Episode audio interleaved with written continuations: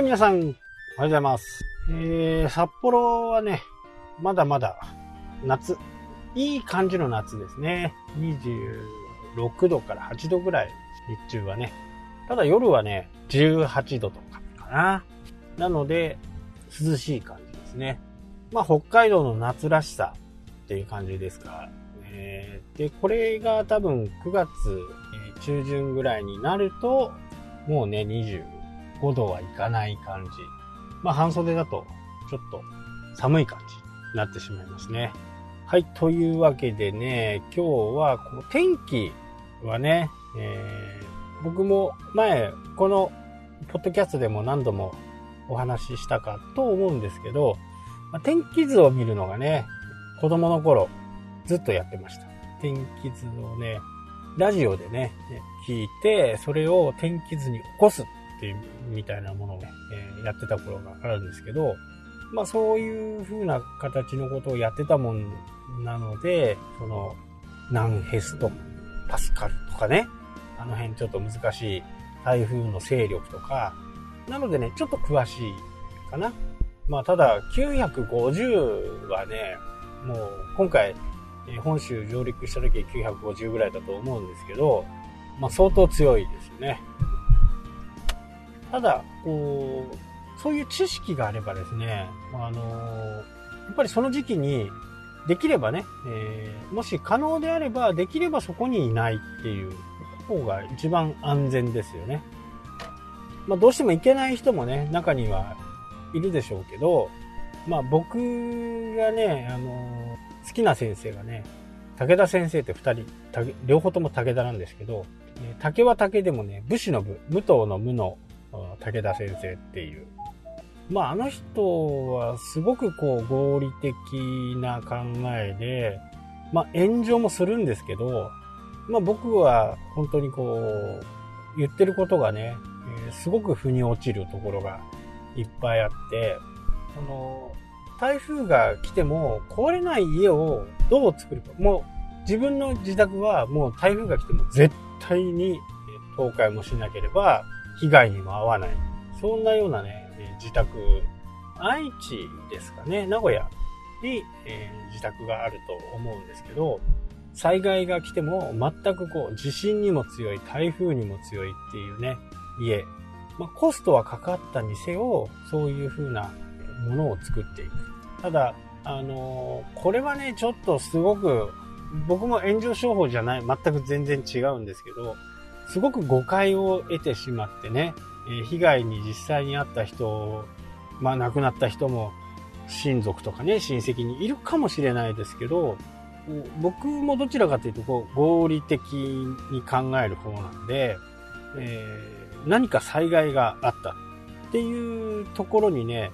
国はお金を出して、その2倍でもね、3倍でもいいから、お金を出して、違うところにね、引っ越してもらうっていう方法をね、僕はずっとこう提唱してるんですけど、まあ僕ぐらいがね、提唱したってどうしようもないとことはどうしようもないんですけど、やっぱり一度災害が起こる、まあ土砂崩れとかね、起こるところっていうのは、まあそれなりの理由があってね、えーそこに起きてるわけですよね。そこだけが地盤が弱いとか。で、これは国が保証をしたりね、えーして、またそこに家を、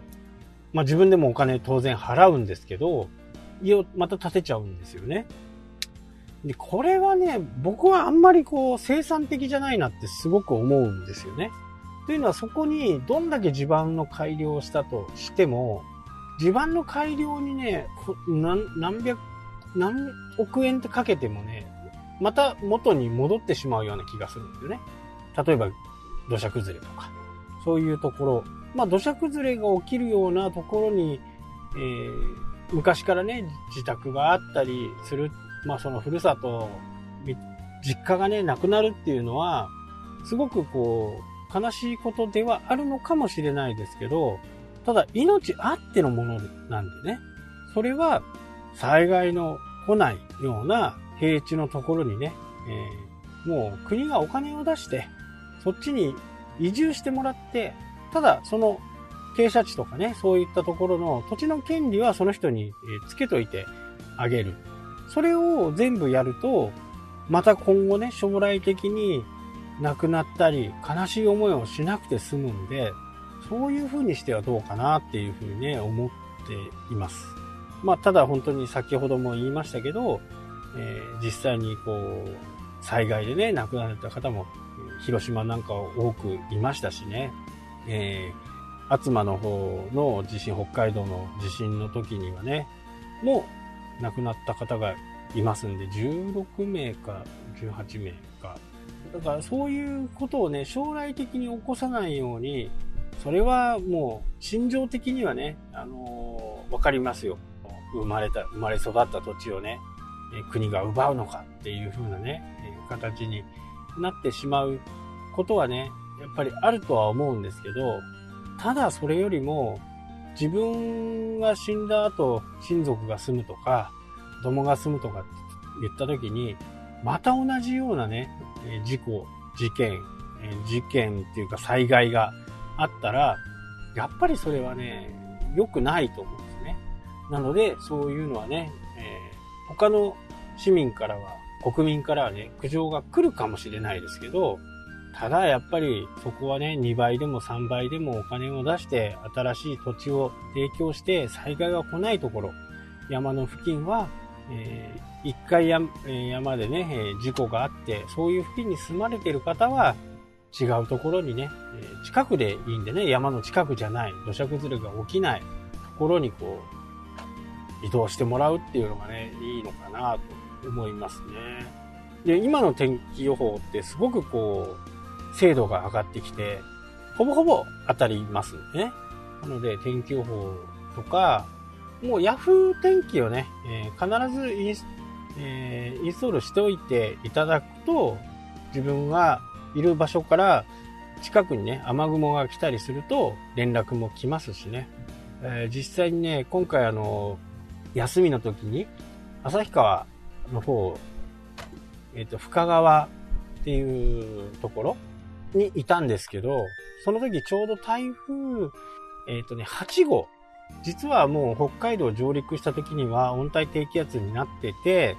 あまりこう、被害がなさげだったんですけど、それがね、やっぱり北海道を横断したんですね。で、その時に川が氾濫し、氾濫水域まで来ましたっていうことでね、住んでるのはね、札幌で、札幌にいる場合はそんな音はならないんですけど、やっぱり自分が今いるところ GPS と連携連携していて、そこで今火災の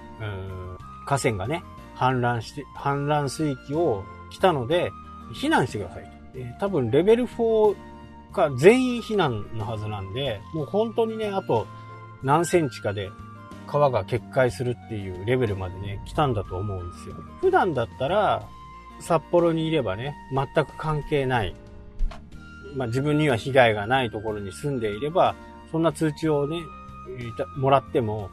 まあ、うるさいだけですけど、自分がいざ知らない土地に行って、そういうことが起こった時に、どう、えー、行動できるかっていうことはね、やっぱり非常にこう大切なことだと思うんですよね。なので、こう、ヤフー天気が入っているだけでね、えー、全然違いますんで、ぜひとも入れて自分のね、身の安全を確保してほしいと思います。まあ、僕は車で移動してたんでね、えー、あまり、こう、意識はなかったんですけど、まあ、もしそこでね、テントを張ってたりとか、そんな時、そんなことをしていればね、えー、すぐ避難をしてたかなと思いますんでね。はい、というわけでね、ちょっと長くなっちゃいましたけど、この辺で終わりたいと思います。それではまた。